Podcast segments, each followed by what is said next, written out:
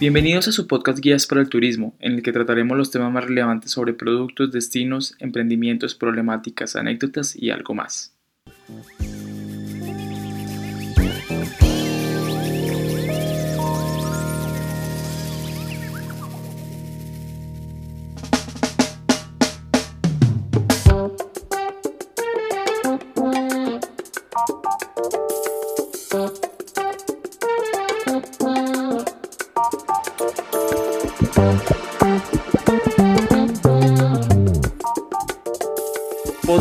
Número 6, Guías para el Turismo. Bienvenidos a todos y a todas a este que es su programa. En el día de hoy tenemos un programa específico. Es una modalidad muy bonita que está dentro de los guías de turismo. Hablaremos de aviturismo, de avistamiento de aves. Alejandro tiene la oportunidad de entrevistar dos personajes muy importantes que desde la parte académica y ahora desde la parte turística están cambiando y dando a conocer este potencial que tiene el país. Antes de empezar a hablar de este tema y darle la entrada a nuestros invitados, vamos a hablar un poco de las generalidades que hacen que Colombia sea el país o uno de los países más importantes para esta práctica turística. Recuerden que hay diferentes personas que nos escuchan por fuera de Colombia en muchos países y es por eso que aunque hay algunas cosas que tal vez todos los colombianos sepamos, pues vamos a dar un repaso muy muy pequeño en esta conversación. Colombia es el país con más especies de aves a nivel mundial. Estos son aproximadamente 1920 especies, ha crecido un poco. Esto muestran las estadísticas y eso se traduce en un 20% total de la población de aves en el mundo. Colombia se divide en cinco grandes regiones, Caribe, Pacífico, Andina, Amazonía y Orinoquía. ¿Esto qué quiere decir? Que Colombia tiene un poco de todo y eso es lo que hace que tenga tanta biodiversidad en todo su territorio. Vamos a analizarlo un poco para que ustedes puedan entenderlo. Colombia es el único país de Sudamérica que tiene salida a los dos mares, el Océano Pacífico y el Océano Atlántico.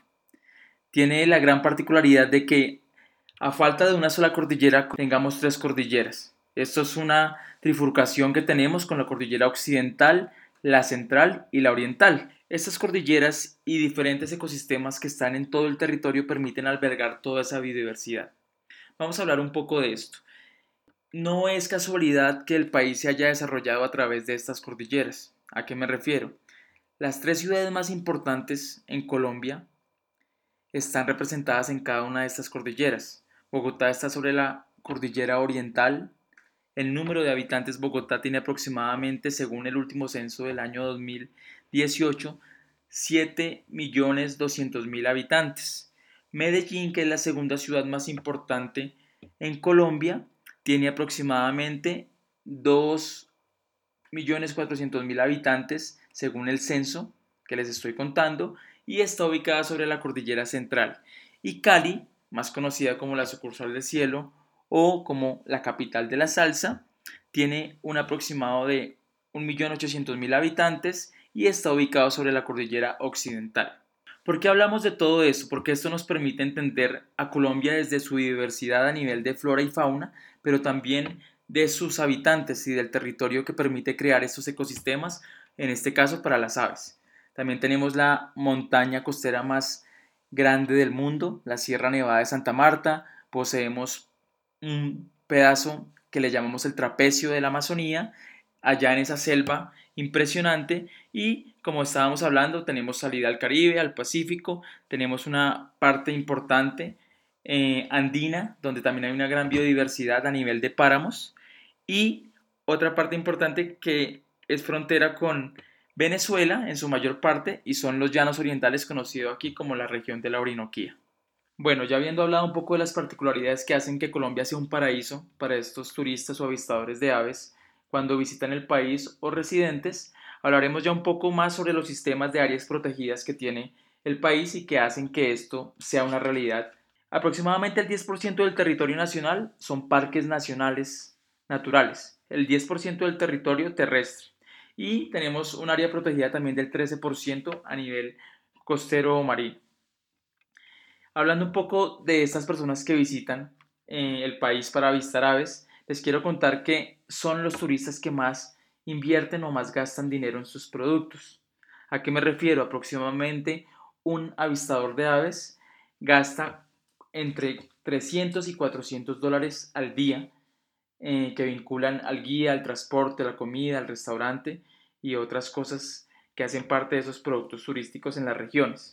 En Colombia se calcula que aproximadamente en el año 300.000 personas visitan el país para hacer esta actividad.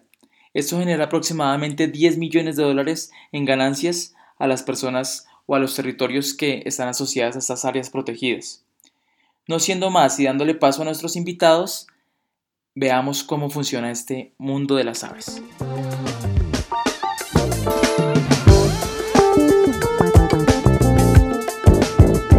Bueno chicos, muy buenas tardes para todos, buenos días, buenas noches, dependiendo del lugar del mundo donde se encuentren. Eh, hoy quiero saludarlos desde la Biblioteca Luis Ángel Arango, en Bogotá, Colombia. En Bogotá, Colombia. Hoy me estoy tomando un café invitado por eh, dos personas que realmente considero que en muy poco tiempo van a ser un orgullo para nuestro país. Dos personas comunes y corrientes, como ustedes y como yo pero que están haciendo la diferencia que están haciendo la diferencia. Eh, se trata de Daira Jimena Villagrán y José Osvaldo Cortés, biólogos egresados de la Universidad eh, Distrital Francisco José de Caldas de Bogotá, Colombia. Por aquí me hace, ah, entonces, entonces eh, bueno, egresados de, de esta institución, pero que finalmente han tomado el camino del turismo en una especialidad a la que ellos nos van a contar cómo llegaron. Primero pues vamos a empezar con, eh, con las damas. Daira, ¿cómo estás? Hola, muy bien Alejandro, buenas tardes y buenas tardes a todos los que nos están escuchando. Como lo dijo Alejandro, estamos en la Luis Ángel Arango. Bueno, eh, ¿cómo inicié?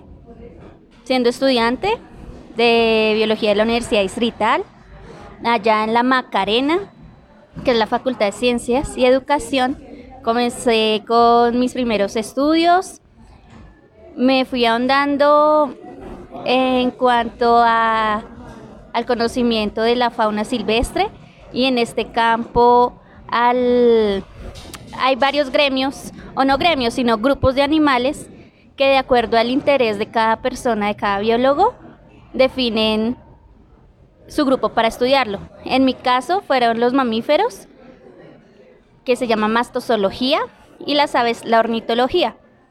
Entonces, mis comienzos iba a salidas de campo, observaba mamíferos y aves. En los estudios y con permisos de manipulación y colecta se utilizaban varios métodos o técnicas para muestreo de fauna silvestre, en donde recolectaba especímenes, los estudiaba, los manipulaba y asimismo obtenía datos técnicos para elaborar mis informes. Posteriormente, después del año 2010-2012, fue que se inició en el país a observar las primeras personas que venían a observar aves. Y junto a mi esposo José Osvaldo. Pero espera, espera, espera un momentico ahí. Mm, tú me estabas contando algo muy particular que me pareció muy anecdótico. Eh, José Osvaldo, eh, ¿qué hacía en la universidad cuando tú eras estudiante? yo estaba en tercer semestre y ahí nos conocimos. Él fue mi monitor de una materia que se llama, o en ese tiempo el pensum se, en el pensum se llamaba plantas vasculares y fue mi monitor. Y en ese mismo semestre eh, nos cuadramos. Bueno, para las personas del resto del mundo, cuando en Colombia decimos nos cuadramos, quiere decir que formalizamos una relación. Bien puede ser de noviazgo o de compañero definitivo o de matrimonio, pero a eso nos referimos los colombianos cuando hablamos de nos, nos cuadramos. Entonces, eh, bueno, y continúa eh, contándonos. Bueno, entonces después de, de tantas salidas, salidas de campo de 10, 15, 20 días, a veces uno ni pasaba en la casa cinco días al mes, han salidas exhaustivas, pero muy enriquecedoras para el conocimiento y además para la formación profesional y laboral, porque a mí me apasiona mucho salir al campo, observar fauna, observar aves, en las noches los murciélagos, cuando se trataba de estudio de murciélagos, o en otros aspectos eh, observar mamíferos medianos o grandes como venados, chigüiros, osos perezosos o los osos palmeros que son los que se encuentran en, en nuestra Orinoquía. Y bueno, después, como les decía, del 2010, 2012, de mi cuenta me empezó a interesar el turismo observación de aves. Mi esposo Osvaldo, él había iniciado un poco más antes,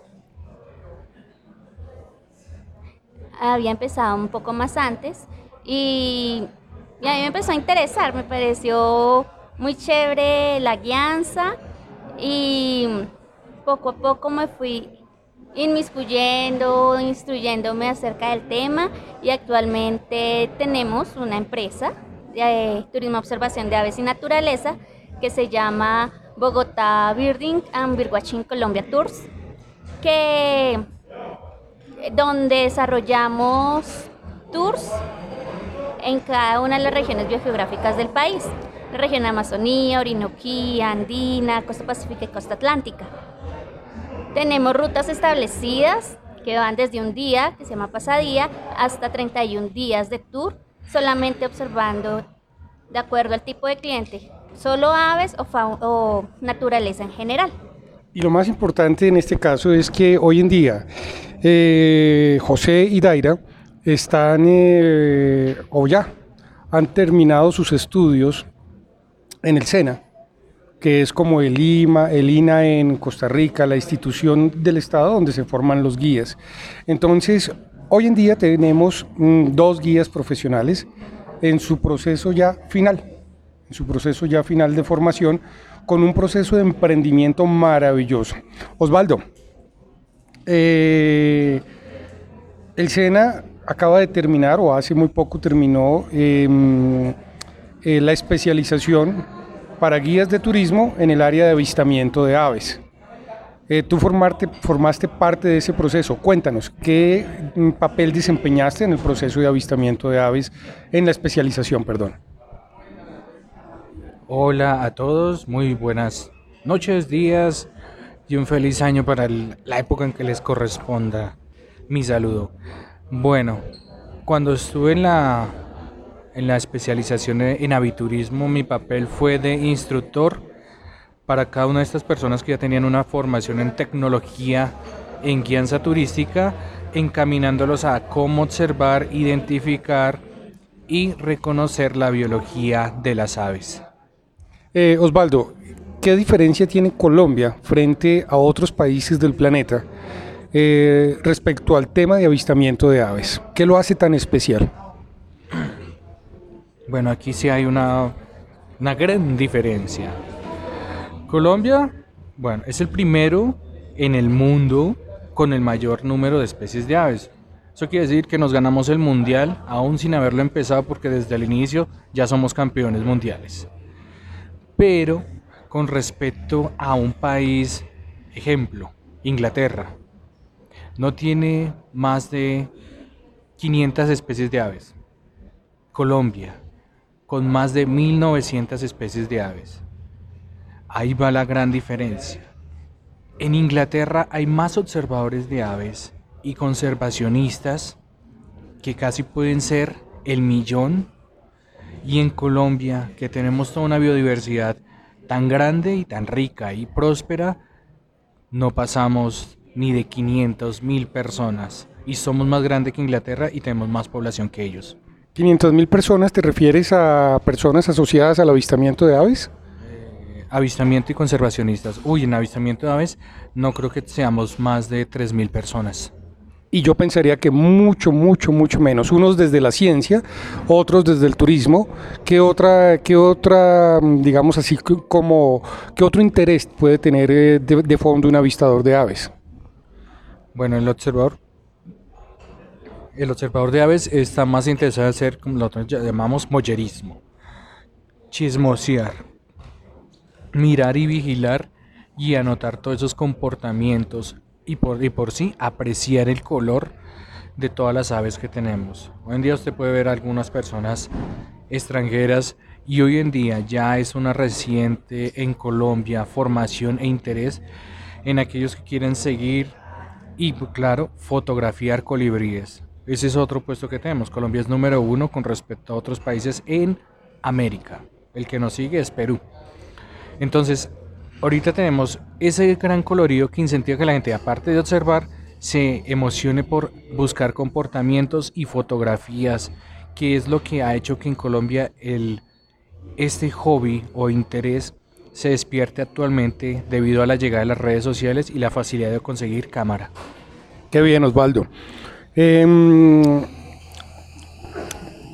yo hablaba con Daira hace, hace un, momento fuera de micrófonos y Daira me, me, contó unas cosas que realmente me dejaron un poquitico guau, así como medio sorprendido.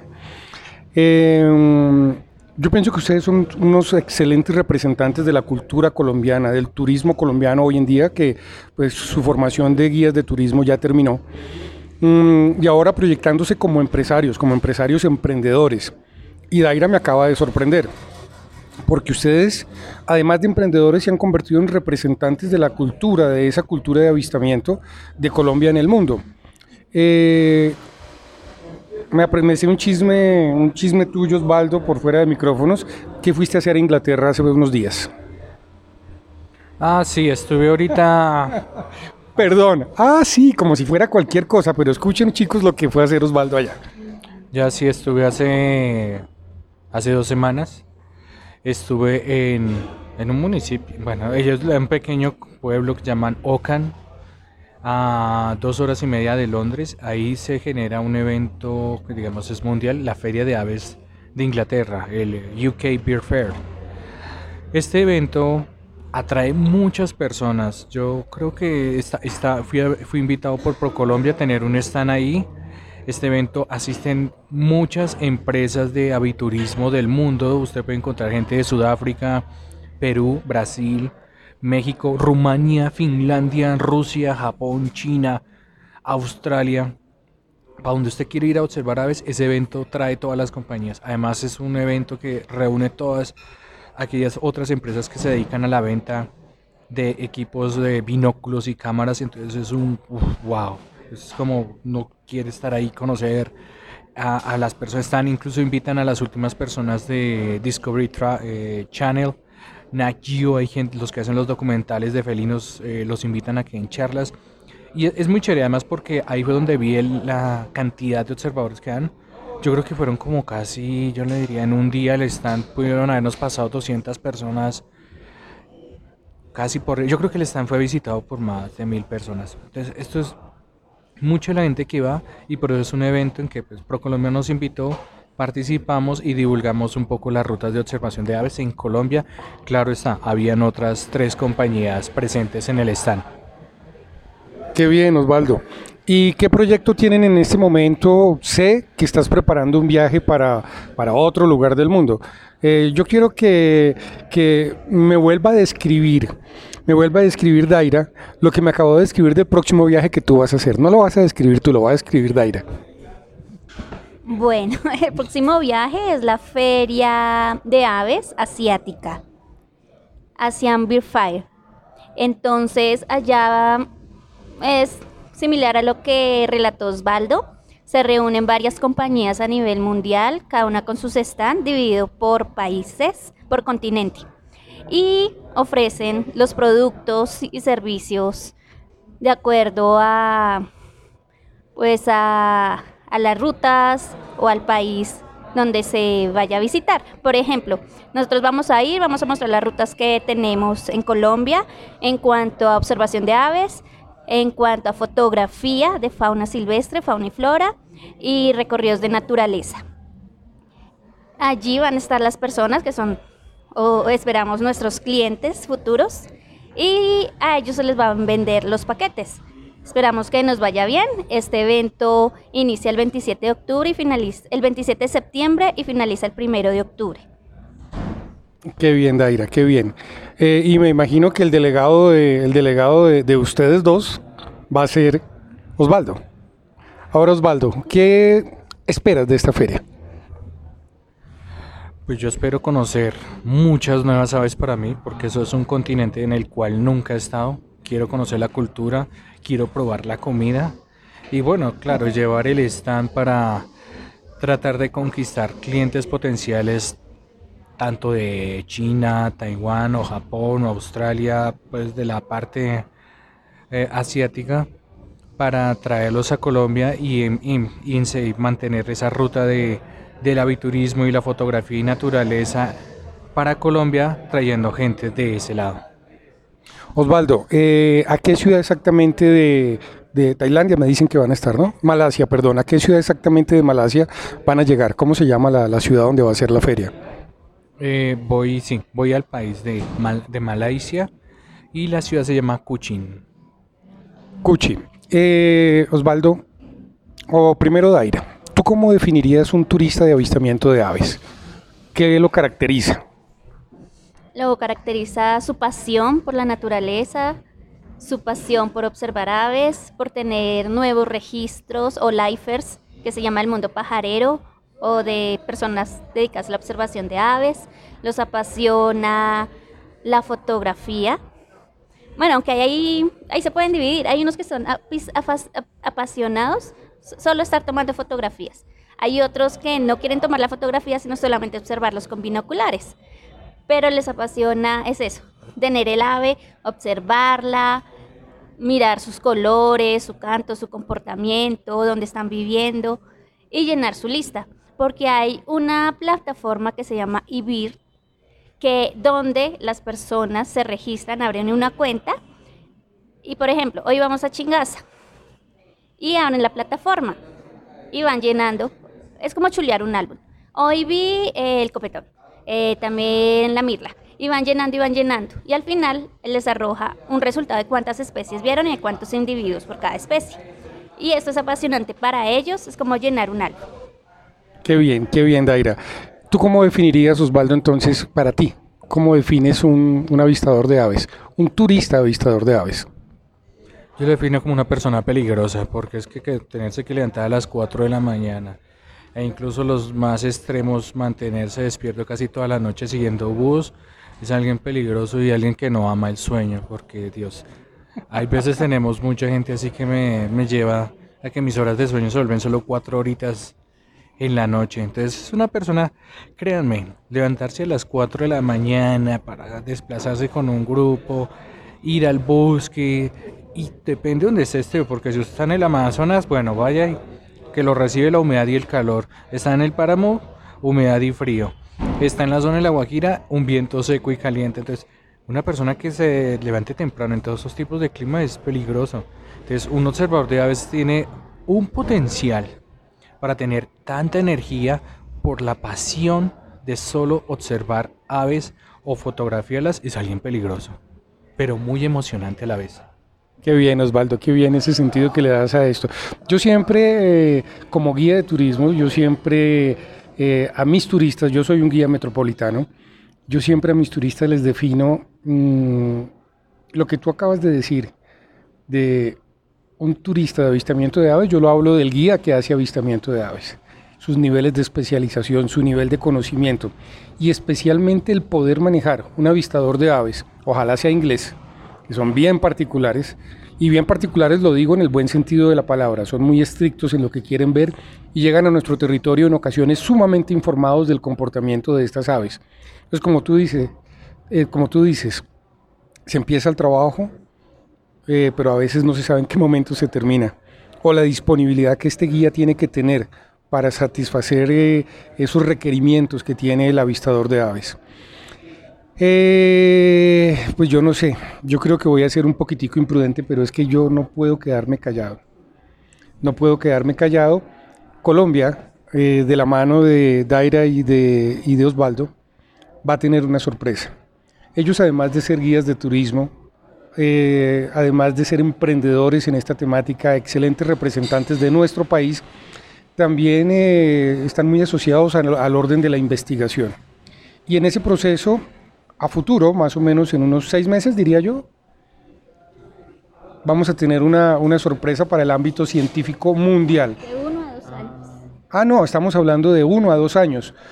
Mm, por lo tanto, no podemos hablar exactamente de O sea, no podemos hablar con precisión porque pues eh, habrán cosas aquí desde, no sé cómo lo llamen ustedes, pero yo pienso en autoría, mm, procesos de, de investigación. Bueno, van a dar a conocer al mundo una nueva especie de aves. Dentro de esos registros científicos, de mano de Daira y de mano de José, de José Osvaldo, el mundo va a conocer otra nueva especie de aves. Esto tiene un protocolo, esto tiene, no sé cómo llamarle, Osvaldo. Sí, viene, tiene un protocolo de permisos científicos que se deben tramitar ante, ante la autoridad local. Cuando se obtiene un... Necesitamos, esto va a ser un paso arduo. Yo creo que vamos a hacer de pronto un podcast ya cuando hablemos sobre la especie en sí en el que le vamos a agregar una más a Colombia, vamos a seguir creciendo el número, nos van a seguir mirando al país, van a seguirle poniendo atención a, nuestras regiones y lo más importante es que una más representa un compromiso y responsabilidad de que debemos conservar los hábitats que hay aún en Colombia. Mm, Osvaldo, Daira, ¿ustedes tienen hijos? Sí, sí, tenemos una niña de dos años, nuestra bebé. Se llama Ángel Elenita, es nuestro tesoro, es nuestra ave favorita, es pajarito, es hermosa. Eh, no, y esperamos, siempre salimos con la bebé cuando se puede y cuando el clima es favorable, a caminar con ella, que observe la naturaleza, le pasamos los binoculares y trata de usarlos como se debe aunque pues obviamente todavía es pequeña y, le falta más práctica, pero sí. Y cuando le ponemos la ropita de campo, eh, pantalón largo, botas pantaneras, camisa manga larga, gorra, se ve divina. se nota, se nota que es la besita preferida de ustedes. Mm, es fácil llevar la vida de guía. Esta pregunta va para Osvaldo. Como papá, como esposo, con esos compromisos en los que ustedes se están involucrando día a día, pues de hecho por su parte mm, profesional, económica, esa necesidad que tenemos todos los seres humanos de ser. Pero mm, ¿cómo combinas? ¿Cómo haces para que la familia funcione? Porque la vida del guía no es fácil. La vida del guía es el turista. ¿Cómo hacen con la familia? Es algo que siempre ha sido difícil porque hay veces eh, soy yo el que me ausento más porque soy el que ejerzo la labor de campo. Entonces a veces me tengo que ausentar 12 días, la semana. Pero la vaina es tratar de compensar esa ausencia estando con ellos, con la familia, haciendo actividades o cocinándoles o saliendo a pasear a algún sitio, siempre interactuando con la familia para que no sintamos como tan, tan fuerte esa ausencia de alguien que hace parte del núcleo familiar.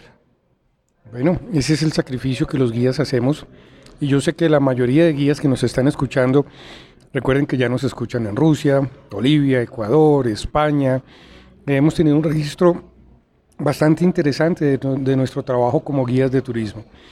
Entonces, eh, la verdad, yo el día de hoy me he sentido muy orgulloso de compartir este espacio con personas tan especiales como Daira y como Osvaldo. Mm, ya casi para finalizar, Daira, mm, ¿qué le recomendarías a un guía de turismo colombiano? Lo principal, que ame su carrera, porque con amor todo es posible y con amor se sobrepasa cualquier cosa.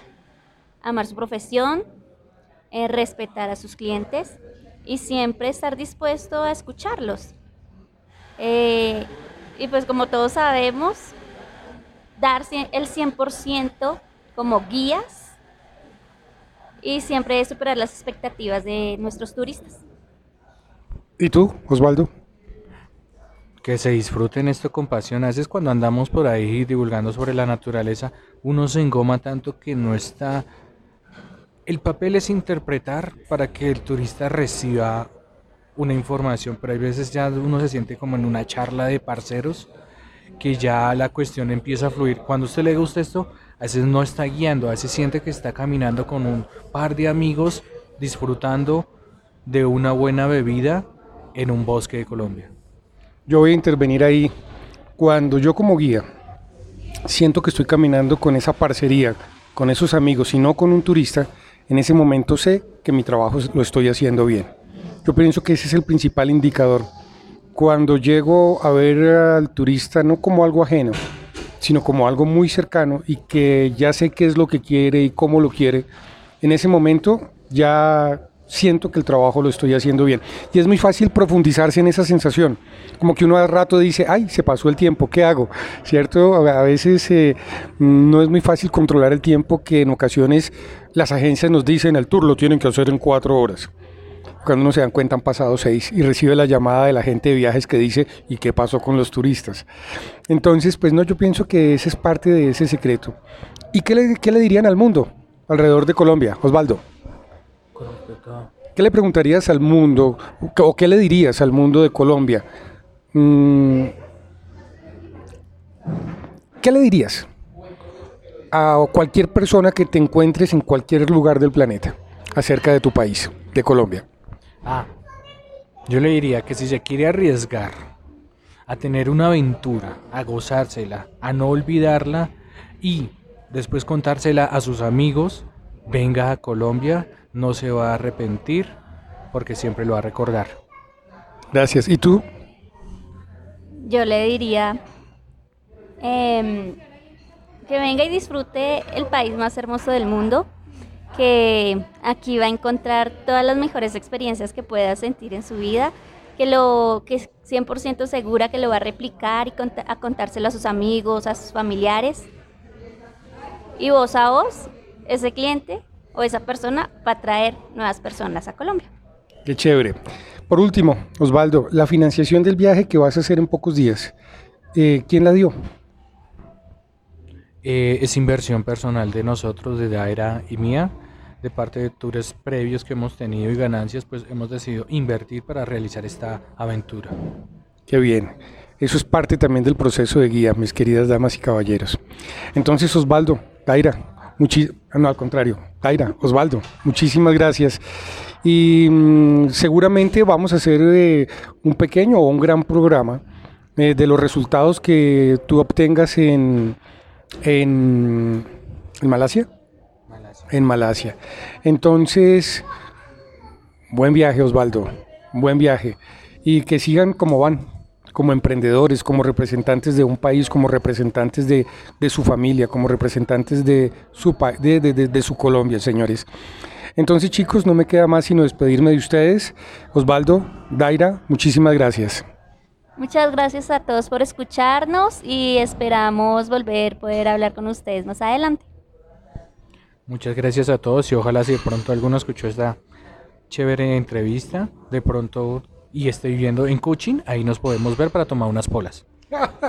Entonces, chicos, recuerden, cuando hablamos de cuadrarnos es enamorarnos o aproximarnos a la persona que queremos.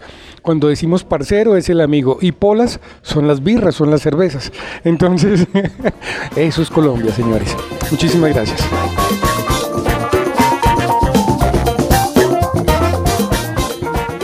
De antemano, muchas gracias por toda su atención. Les recordamos nuestras redes sociales, nuestro correo guíasparalturismo.gmail.com En Facebook nos pueden encontrar como Guías para el Turismo y en Instagram como Guías para el Turismo. A partir de este momento, todos los viernes publicaremos un podcast. Estén pendientes en sus redes sociales y en las plataformas en las que nos escuchan.